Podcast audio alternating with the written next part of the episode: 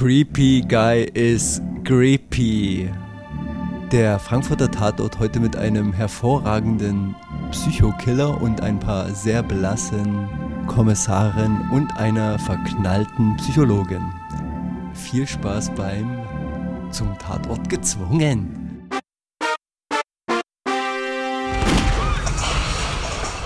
Geht's jetzt los? Ja, geht los. Also, herzlich willkommen, wie du hast letzte Folge schon gesagt. Äh, Es war jetzt immer Bricks Backstory gewesen in Frankfurt. Mein jetzt ist Jannike Backstory. Herzlich willkommen zum Tatort gezwungen. Zum Backstory-Tatort Nummer 3. Ne, Nummer 2. Denn der erste war ja einleitender Tatort des Frankfurter Teams. Anna Janneke und Paul Brix. Dann hatten wir Brix seine Backstory mit der Waffe. Und Rotti, du bist auch am Start. Äh, erstmal, ich mache alle durcheinander. Wir begrüßen uns. Ich bin der Bülow, da ist der Rotti und dann. Rotti, ja. Und Hosch. Und der Rotti hat die anderen Frankfurter Tatorte ja nicht gekickt. Nee, äh, First Encounter mit äh, Frankfurter Tatort. Ähm, ich bin überrascht. Ja? Können wir nicht den einen Trinker und die andere Ro Rock'n'Rollerin wieder haben? Also negativ überrascht klingt der Rotti, oder? Ne, ne, ja, negativ überrascht, ja. Ach so. Äh, oder sagen wir, es- sagen wir es mal so, in diesem Frankfurter Tatort wurde ihnen die Show auf jeden Fall gestohlen vom Javier Bardem Lookalike Contest Winner der letzten zehn Jahre. Nikolas Ovtcharek. Aber jetzt mal, jetzt mal, wir haben jetzt Rottis neue Sicht. Ja. Wie fandst du jetzt die Kommissare so? Die sind total blass gewesen neben der ganzen Story. Also in der ganzen Story. Ich glaube, die Story war auch relativ dünn. Sel- Selbst Margarita? Ja. Äh, Anna Jannike. Anna Janneke fand ich, ja, die ist, ähm, kriegt mich nicht so ganz so. Die wirkte nicht so, als wollte sich den Typen wirklich vom Leibe halten. Naja, weil sie halt eine krasse Polizeipsychologin ist. Okay. Und da so ein bisschen Game mitgespielt hat. Die war ja ganz schön mutig eigentlich, wie die immer auf den zugegangen ist, so als Ja. Figur. Ich finde es ja an sich nicht schlecht, dass äh, mal so eine Polizeipsychologin dabei ist, die wirklich mal ein bisschen was über die Täter so profilermäßig ein bisschen auspackt. Aber dafür hätte sie ruhig ein bisschen mehr ausprofilern können. So. Also man muss sich doch auch ordentlich positionieren können und sagen, pass mal auf, der Typ muss sofort wieder in den Knast. Allein die Tatsache, dass ihr niemand glaubt und stattdessen diese komischen, doch relativ gut spielenden äh, Psychologin, die den Typen quasi sein Gutachten, sein neuerliches Gutachten geschrieben hat. Ja. Liebe Hörer, Äh, liebe genau. Hörer, liebe Hörer, falls ihr den Tatort sehen wollt, meine Empfehlung habt ihr, deswegen schaltet jetzt diesen Podcast ab und guckt ihn vorher an, denn ich gebe eine Empfehlung. Wir reden vom Tatort 983 mit dem Titel Die Geschichte vom bösen Friedrich. Genau. So, jetzt können wir weiter hetzen. Genau. Ich meine, äh, die Psychologin hat mich noch nicht ganz überzeugt, also Frau Janneke. Ah, okay. So, pass mal auf. Ja. Ich steige mal jetzt gleich ein mit einem krasses Zitat vom Tatort-Blog. Die fanden den Tatort nämlich nicht so geil, denn sie hat zerstört die aufdringliche Optik, die einem ins Gesicht schreit, Achtung, ich bin Kunst. Mindestens genauso schlimm ist die Streichersoße, in der viele Szenen ertränkt werden. Wer nicht auf ambitionierte Kunsttatorte steht, lässt es lieber bleiben. Die Geschichte vom bösen Friedrich ist kein klassischer Krimi, sondern eher ein Psychogramm. Ey, aber dazu muss ich sagen, für mich war das keine Kunst, sondern Kino. Das waren alle Elemente, die für mich äh, einen Kinofilm ausmachen. Ja. Ja, will ich auch sagen. Also Ja. ich fand jetzt nicht irgendwie so auf Kunst gemacht. Also ich meine, wenn man sich jetzt die Tukur-Tatorte anguckt, okay, da könnte ich so einen Vorwurf durchaus nachvollziehen.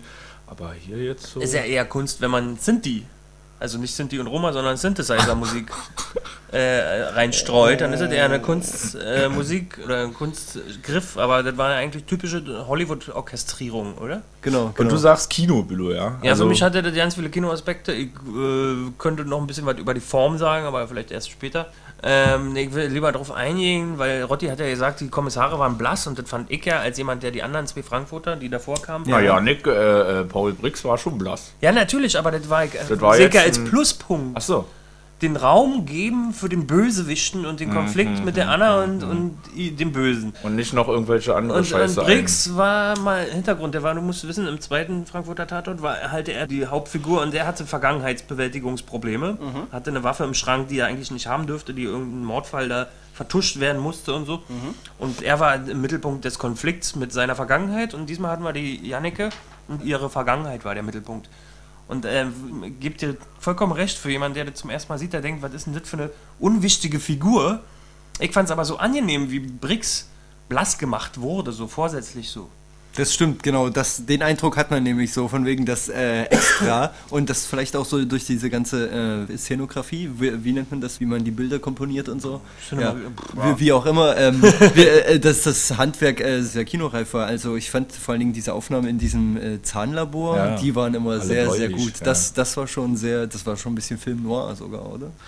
Weiß ich nicht. Aber ansonsten von der Story her, wie gesagt, ganz klassisch ging es hier um Janneke versus Alexander Nulte. Ne? Die beiden gegeneinander. Und das haben sie ja auch gut gemacht. Der Bösewicht, der ist ständig mit seinem Namen äh, hausieren gegangen. Er hat sich nicht, ich habe ja immer gedacht, hat er sich als jemand anders ausgegeben? Nee, er war immer der Nolte, wa? Stimmt, vor allen Dingen, wie, wie normal er das alles gehandelt hat. Das ist, ich habe ja die ganze Zeit darauf gewartet, dass er einfach mal auch völlig auskreiselt, so wie es äh, beim Obdachlosen am Anfang passiert. So einfach aus Wut, dass er irgendwas nicht bekommt, einfach mal jemanden abmurksen. Nee, aber das konnte er nicht machen, weil er sollte, glaube ich, auch der Empathielose sein. Also dieser, der böse Friedrich aus dem Struwelpeter ist ja auch so einer, der quält Tiere, der ist gemein zu allen mhm. und äh, gibt keinen Fick. Äh, und genau dasselbe war der Alexander Nolte. So empathielos, alle irgendwie quälen. Wie stirbt denn der Friedrich bei Struffelpeter? Wisst ihr da Nee, am Ende ist, beißt ihm der Hund ins Bein und er muss ins Bett und der Arzt gibt ihm schlecht schmeckende Medizin und der Hund sitzt am Tisch und isst seine Wurst. Ah, okay. Also kein Todesfall. Einer der wenigen Struwelpeter-Geschichten ohne Todesfall. So, aber hier mal ein paar Storypunkte mhm. die ein bisschen unklar sind. Matthias Dell aus dem Neuen Deutschland, den ich immer gerne lese, zu Rate ziehe, wenn ich mir eine Meinung bilden muss, äh, hat es aufgegriffen und fragt sich mal, was ist denn jetzt eigentlich mit dem Koks da im Badschrank? Der böse Nolte versteckt es da, mhm. äh, der Brix findet es da und dann? Ja, spielt keine Rolle mehr, weil ja. er vertraut die Anne, Janneke. Und das wollte ich eben doch zur Sprache bringen, ohne Dell seine Erwähnung. Weil ich fand das ganz schön, weil man diese Tatorte davor gesehen hat, denn im zweiten Tatort war die Pistole im Spiegelschrank. Brix kannte sozusagen also aus Erfahrung den Konflikt im Spiegelschrank etwas nicht Gestattetes als Polizeiermittler zu haben. Deshalb hat er auch gleich da gefunden. Erstens das und zweitens ist er nicht gleich darauf eingestiegen. Ja. Weil er vielleicht so ja, äh, die Behauptungen von Janneke äh, Vertrauen geschenkt hat, dass dieser Nolte ein Spinner ist und hatte vielleicht dann auch für sich zusammengerechnet und es wurde dem Zuschauer nicht vorgekaut, sondern kann sich der Zuschauer selber denken. Ja, also okay. Also das ist jetzt für mich so meine Erklärung wie Anwalt der Filmemacher mäßig. Ja, und Gott sei Dank muss ich auch sagen, war Paul Briggs am Ende oder bis zum Ende doch auf Jannekes Seite. Man war, oder ich war mir zwischendurch nicht so richtig klar, sag mal, schießt er jetzt auch noch gegen Anna Janneke? Stellt er sich auf die Seite vom Chef oder so und glaubt er ihr nicht? Aber er hat ihr halt geglaubt. Das ja. war cool ja, gewesen, ne? ja, als Team. Plus eins, den Gedanken hatte ich zwischendrin auch. Ja. Und, und hättest du Koks im Spiegelschrank zur Sprache gebracht, dann wäre ja schon die Spannung aufgelöst, ob äh, Brix ihr glaubt oder dem Spiegelschrank. So würde ich okay. das interpretieren. Ja, gut. Ja, okay. ich, offenbar überbewerten alle die Spiegelschrank-Szene furchtbar. Ich habe äh, den Spiegelschrank zwar wahrgenommen, aber dachte mir so, naja, ja. Okay, da hat, nimmt jemand schnell den Finger rein. Oh, oh, oh, Guck an. Eine andere Szene, die Matthias Dell aufgegriffen hat, ist, der Nolte verbrennt ja dann diese Taschentuch am Tatort und steckt die Asche dem Toten ins Ohr. Und dann finden das auch die Kommissare und dann wird da so ein bisschen rumgerätselt und das war dann aber auch. Ja, also warum er das jetzt eigentlich gemacht hat, was das sollte, was für eine Symbolik das vielleicht nee, auch hast recht, Leerlauf. Ist genau. Also leider man, leer geblieben. Man findet noch immerhin raus, dass das ein Taschentuch war offenbar, aber das danach irgendwie, ich hatte ja die ganze Zeit darauf gewartet, lassen Sie es uns nochmal analysieren, vielleicht finden wir DNA-Spuren oder irgendwas. Ja. Einfach so wenigstens ein KTU Sidekick oder so. Also planten ohne zu ernten. Genau. Ja, oder äh, zeigen, wie crazy der Alexander Nolte wirklich ist, dass mhm. der da so symbolträchtige Aktionen durchführt, die eigentlich ja nichts zu sagen haben. Also ihm nimmt es irgendwie nur ums Töten, nicht nochmal seriell äh, interessant oder so. Ja, aber trotzdem ist es schon interessant. Also Spiegelschrank kommt jetzt zur Sprache, dann die Asche im Ohr, das sind ja wirklich Dinge, die nicht weiter ausformuliert wurden, also ja. eigentlich ins Leere laufen. Ja. Das kann man schon als Kritik sehen. Aber ist mir beim Schauen nicht aufgefallen. So, dann habe ich auch einen Tweet gelesen, wo ich gedacht habe, äh, ich hasse es, wenn man nach fünf Minuten schon weiß, wer der Bösewicht ist. Hat für mich nichts mit Krimi zu tun. Ja, das ist ja Whodunit, oder? Wie heißt es? How Catch Them. Genau, How Catch Them ist auch eine Krimi-Gattung, oder? Ja. Somit sollte die sich mal anlesen, die Person, was für Krimi-Formate gibt. Es soll mal Columbo gucken. Achso, ja, genau, Columbo ist ein Krimi. Genau, aber in dem Fall war es ja so, okay, man sieht relativ klar, wer der Mörder ja. ist. Genau. Und, ja. Ähm, kann ich mal zu, zu der Form was sagen? Ja, ähm, sag mal was zu der Form. Weil das, was das, das kine- kinematografisch, oder wie wollen wir das nennen? Wie nennt man das? Äh, cineastische Vergnügen ausgemacht hat, ist ja. Ja. viele kleine Komponente. Zum Beispiel die Streicher, der klassische, die für mich kein Arthouse sind, sondern einfach Blockbuster-Kino. Also, der war schon hochwertig. Und dann gab's- HR Sinfonieorchester hat Oh, eingespielt. ja. shit, cool. Äh, Respekt dafür. Und die Tatortbegehung war eine große, lange Plansequenz an den, an den äh, Garagenstellplätzen. Ja. Äh, war ein One-Take-Ding. Als die sich da treffen zum Leiche begutachten, Brix äh, geht von dann und Janneke geht wieder zurück und macht noch Fotos. Das war alles in einem Stück gedreht. Fällt da kaum auf und macht aber diesen Hollywood-Aspekt aus für mich. Wow. Dick Und- Flow, dick Applaus. Und dann, was kaum eben aufgefallen ist, mir ist es irgendwann beim Gucken aufgefallen, weil ich äh, guckte das ja auf dem Computer, 16 zu 9 und das Ding war aber 2,35 zu 1. Also da sind noch schwarze Balken oben und unten zum 16 zu 9, was wir bei den anderen Taten nicht haben. Ja. Da ist der Monitor ausgefüllt und die haben wir noch schwarze Balken, wenn wir das auf dem 16 zu 9 Fernseher gucken. Und das macht noch ein bisschen Kinoaspekt aus. Schön kleine, schmale Leinwand. Nice. So, du hast es schon gesagt, äh, Lookalike, Javier Bardem, äh, Nikolas Ovtcharek. Äh, woher kanntest du ihn? Du hattest irgendwann Äh, rausgefunden, wa? Nee, nee, hatte ich nicht. Äh, ich habe bloß Wiener Burgtheater, da ist er im Ah, ja. Ensemble seit 94. Das, Das ist Österreicher. Äh, genau, er ist Österreicher, das muss man dazu sagen. Und äh, ja, im Wiener Burgtheater ist, das ist ja, glaube ich, so der Olymp, äh, zumindest in Österreich, was das Theater angeht. Weil ich habe ihn gesehen und habe gewusst, irgendwoher kennst du den. Aber woher? Ich dachte irgendwie aus im Angesicht des Verbrechens aus dieser Serie. Aber ist er nicht gewesen. Aber aus einer anderen Serie. 2015, The Team. Mit Lars Mikkelsen, dem Bruder von Mats Mikkelsen, mit Jasmin Gerard und noch ein paar anderen Leuten. Europäische Zusammenarbeit. Genau, diese europäische Zusammenarbeit ZDF-Krimiserie, die eigentlich ziemlich gut war, aber leider vom ZDF mitproduziert ist, äh, was man gemerkt hat irgendwann, weil da ganz schön viel ZDF-Schnulze mit rund reingeflossen ist. Oh nein. okay. Da ist so ein bisschen Loveboat irgendwie mit Ja. reingeflossen. Aber an sich äh, total sehenswert, kann man sich auch von vorne hin bis hinten einmal schön angucken. Und da hat ähm, Nikolas Ovtcharek den Oberbösewicht gespielt. So Oh. Lukauskis. Da hat er auch also richtig böse gewesen. Abonniert auf die Evil Person. Aber für das finale Alexander Nolte-Feeling hat mir noch so ein bisschen gefehlt, der muss doch eigentlich auch ein Esser sein. Also Nikolaus Ovtcharek ist ja auch ein relativ stämmiger Mensch, der wird mit Sicherheit auch nicht wenige Kalorien verbrauchen.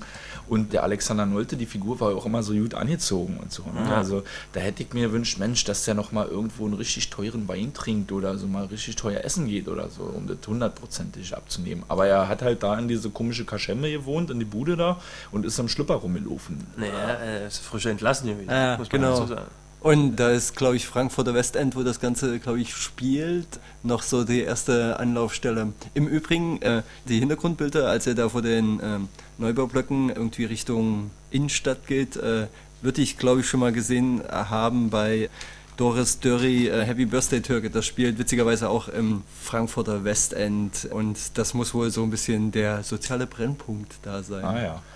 Dann haben wir Helene Kaufmann gehabt, die Psychologin, dargestellt von Usina Ladi. Die kennt man auch aus dem Tatort. Die kennen wir aus dem Tatort, unter anderem aus dem 904 Tatort. Das war ein Leipziger gewesen. Äh, ach so, das war so ein Ü40-Tatort, wo die Mädels alle irgendwie was mit Liebe hatten. Genau. ja, Ja, ja. 40 Partys sehen, ja, ja, ja, ja. Kann Und äh, wir kennen sie auch aus 934. Kölner Tatort. Das heißt bei uns irgendwie das Traumhaus oder irgendwie sowas. Na, da waren doch die Nachbarschaften. Genau, da war sie die Kunstprofessorin, die am Ende Mittäterin gewesen ist. Auch. Ach, aber die auch mit dem Schenk rumgeflirtet hat? Genau, Freddy tanzt hieß die Folge, genau. Und Schenki hatte sich in sie verguckt. Ah, ich erinnere mich dunkel. Ich mag ihre furchtbar unterkühlte Art, also das kann sie richtig gut spielen. Die ist so, äh Gott, wenn sie eine Psychologin spielt, die auch noch einen Täter rausboxt, unfreiwillig, unwissend, das ist schon sehr gut.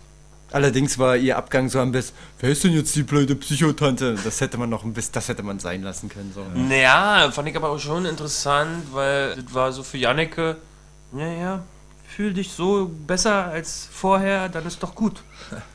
Hm. Na, ich hatte so ein bisschen das Gefühl, also äh, die Psychologin hat das gemacht, was man wohl nie machen darf, nämlich einem Patienten verfallen. Oder wie was, was, was, ihr habt doch hardcore-mäßig recherchiert, oder was? Die Bildzeitung hat nur Big Headline gehabt. Darf man wirklich mit einem Patienten eine Affäre haben? Ich habe die Antwort ja nicht gelesen. Ich, ich kenne das, ich kenne die Antwort darauf aus dem Privatleben und äh, aber äh, das Ding ist einfach mal, ich hatte eigentlich gedacht, sie spielt eine Frau, die äh, quasi dem Täter oder ihrem Patienten völlig verfallen ist und dafür fand ich den Abgang am Ende ja, relativ stark. Hoppla, jetzt ist sie ja urplötzlich wieder zu Besinnung gekommen und kann den Typen einfach mal umlegen. Also Ja, gute Auflösung auch gewesen. Also es hätte ja auch noch ein bisschen Raum gehabt, um die Story noch ein bisschen zu strecken, aber boom, gab es den Shoot durch den. Bauch. Äh, und war Genau, vorbei. genau. Sie, sie hätte sich ja noch Ewigkeiten rumschlagen können mit ihrem moralischen Problem, Ja. was sie da hat. Vor allen Dingen, äh, weil sie ja auch mitbekommen hat, dass der Typ äh, offenbar sie manipuliert und so. Also das ist, ich weiß nicht, äh, dieser Punkt, wo sie wieder zurückwechselt in die,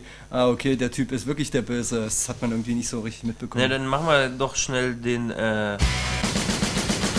Body Count. Buddy Count. ähm, ich tippe, glaube ich, drei oder vier. Ich tippe auf drei. ja, drei waren es, ja. Drei? Das war Ja, der Obdachlose, das war unser äh, Psychopath, der Ah, Leute, und dann gab es mittendrin noch das Opfer. Der Obdachlose war der initiale Mord, weshalb die Und dann gab es noch den Lover von Janneke. Genau. Nee, und die Freundin vom Nolte. Vier. Wie, warte mal, wann ist denn Die, die? die, die, die so, Freundin die vom Nolte wird am Anfang Ah, äh, die, okay, die ja. Mordszene. werden. Aber die gehört ja nicht Vor- Vorgeschichte. zu dem Fall. Ja. Was denn? Ja, muss man abwägen. Können wir darüber debattieren? Genau. Ich sage drei. Ich Das mache die Liste. Ich, also ich sage drei. Kommt vor Bodycount Schiedsgericht. Jawohl. So, Drehbuch ist von Volker Einrauch. Äh, wenn man bei ihm ein bisschen nachguckt, der hat noch nicht so viele Drehbücher geschrieben und auch noch nicht so viel Regie geführt. Er ist beide Drehbuchautor, Regisseur. Aber ich glaube, er ist auch viel Produzent. Äh, denn er hat mit einem Kumpel zusammen äh, Josephine Filmproduktion oder so, die haben sich spezialisiert auf Kurz- und Experimentalfilme schon in den 84ern gegründet und hat 1996 mit Die Mutter des Killers, so einer Schwarz-Weiß-Komödie, mal einen großen Erfolg gehabt. Aber ist wahrscheinlich auch mehr so hinter dem Vorhang zugange, jetzt gerade so als Produzent oder so, wahrscheinlich mit der Firma. Deshalb ist die Latte jetzt äh, noch nicht so lang. Auf der anderen Seite Regie. Hermine Hundgeburt. Äh, die hatten schon eine ganz schön lange Leiste an Filmen auch vorzuweisen. einen geilen Namen, muss man ja. Oh, ja. Am allerbekanntesten wahrscheinlich äh, 2005 Die Weiße Maasai mit Nina Hoss. Äh, hat man bestimmt schon mal ein paar Bilder gesehen. Das ist so ein Film für die Muttis, wa? Ja, ja, ja. ganz schlimm. und bei ihren Filmen geht es auch immer so ein bisschen um die Entwicklung von der Liebe zu etwas anderem, zu Hass, zu Enttäuschung oder wie auch immer. Also was sich da auch für Eigenarten abspielen, wenn Kackreiz. man lange verheiratet Liebe ist. zu Kackreiz, hat's auch jemand? Das glaube ich nicht. Okay. Aber vielleicht macht es der noch. Okay, Hermine Hundgeburt. das ist schon ein übler Name, ja. Aber ich muss auch sagen, also gerade was das Drehbuch angeht und wie gesagt, Volker Einrauch, der eben noch nicht so eine lange Liste an Drehbüchern vorzuweisen hat, das ist halt, man hat dem Drehbuch meiner Meinung nach schon angemerkt, dass es relativ gut ausgearbeitet ist. Das ist jetzt äh, kein Jürgen Werner oder so, der fünf Drehbücher pro Jahr auf den Tisch knallt und bei Volker Einrauch dauert es vielleicht ein bisschen länger, aber auch schön durchgearbeitet wahrscheinlich. Ja, interessant fand ich ja, also ähm, auch zum Schluss dann war ich ein bisschen enttäuscht, weil ich habe den ordentlich Props gegeben, also Respekt gezollt dem Tatort. Und zum Schluss, als dann die Autofahrt mit Janneke und Brix ging mir ein bisschen zu zügig, weil da war äh, Nolte zuerst bei. Ja. Achso, der war bei der, bei Bei der Brix Psychologin. War, war, war er nicht erst bei Brix selber zu Ja. Hause? Und hat die äh, versucht, die Haushälterin Mit Fanny. um die Ecke Ja. zu bringen? Genau, und sie äh, wollte dann den aufsuchen und da war er schon weg. Ja. Und dann Genau. direkt der Anruf, Anruf im Anschluss hier, äh, ich bin jetzt bei ihm und der ist der Psycho, weil die die Fotos entdeckt hat, die Psychologin. Ja. Und das war so einfach nur ein Abfrühstücken zum Schluss. Vor, vor allen Vor allen Dingen- Nolte war dann halt wie, wie so ein schöner äh, Jason Voorhees, so ein typischer 80er-Jahres-Slasher, war dann schnell an dem anderen Ort mit Genau. Zauberkraft. Genau, und einfach äh, reicht es aus, wenn die Haushälterin anruft und sagt, ja, ich glaube, da hat, ist jemand mit einem bösen Blick, ich glaube, du solltest mal vorbeikommen. Und schon reicht das, um den Massenmörder oder den Psychokiller einfach so zum Gehen zu bewegen, wo man sich denkt so, hä? Der war vorher schon weg, war? Er hat sich Nee, nee, Im äh, Gespräch äh, mit ge- Fanny wahrscheinlich genau. schon überlegt, okay, die ist schlauer. Genau, genau, er kriegt, ja mit, er kriegt das Telefonat ja mit und, Ja. und geht dann einfach und ich denke so, hä? Aber ist auch ein äh, guter Trick, habe ich mal gehört von einer Frau, die hat gesagt, wenn ich in einer dunklen Gasse bin, dann halte ich mir ein Handy ans Ohr. Mhm. Weil man dann am Telefonieren ist und dann ein potenzieller Übeltäter sagt, nee, die greife ich lieber nicht an, da die telefoniert und jederzeit Hilfe schreien kann. Ja, und da war der Nolte, zack, in der nächsten Wohnung und dann zack, tot und es gab einen Schuss, noch zum Bodycount ergänzend einen Schuss. Statistiken. Und es gab ja Sex, nicht zu vergessen. Es gab eine Sexszene. mit der Psychologin. Zwei, oder? Ja, die haben zweimal Sex gehabt, aber eine war äh, deutlicher als die andere, ja. Warte, äh, Und nächste. so, was war jetzt? Ihr wolltet noch Rammstein singen. Nee, ich wollte Nee. zur Begrüßung Rammstein singen. Genau. Jetzt Musik nicht mehr. Asche. Ein Feuer brennt. Nee, ich bin jetzt ja nicht Zu motiviert. Asche. Asche. Als Starter wollte ich das so. Jetzt als, als Finisher braucht man das nicht. Aber äh, hatten wir auch lange nicht mehr das. Äh, Doch, wir singen so viel. Rammstein, nein, Also- dass Rammstein, Rammstein gleich als erstes kommt. Ich meine, das hat ja auch so ein bisschen äh, was Archaisches. Ne? So, Ja. Ich meine, deutsches Fernsehen Sonntagabend und was läuft? Ja, 20 auf fand ich- 15. fand ich- Rammstein. war ja richtig schön knackig in den Tatort eingestiegen, richtig mit einer Axt so. Dann siehst du diesen nackten Typen vor den Fotos und so. Oh ja, stimmt. Seine Psychoszenen da an der Fotowand. hm, Gleich rinn ins kalte Wasser. Das war ein bisschen Schweigen der Lämmer auch. ja. Leute, ich bin dann fertig. Ja, wir sind auch fertig. Womit wir sehen fertig? na, mit dem Podcast. Mit dem Podcast. Ja, ähm, wir, Bist du überrascht jetzt? wir hören. Überrascht. Überraschung. Rotti, wir sind fertig. Dann nächste Woche ist Polizeiruf. Ja, dann machen wir mal schön Pause. Und dann ist Weimar, wa? Und dann ist Oh Weimar. nein. Oh. Dann kommt Ulm, genau. Christian Ulm und Nora Tschirner. Dann wird uns was Lustiges serviert. Mal gucken. Also Gags ich habe irgendwas Fließband. gelesen, dass es sehr absurd sein soll. Oh, Überraschung. Okay. Hate it or love it. Bis zum nächsten Mal. Bis zum nächsten Mal. Ciao.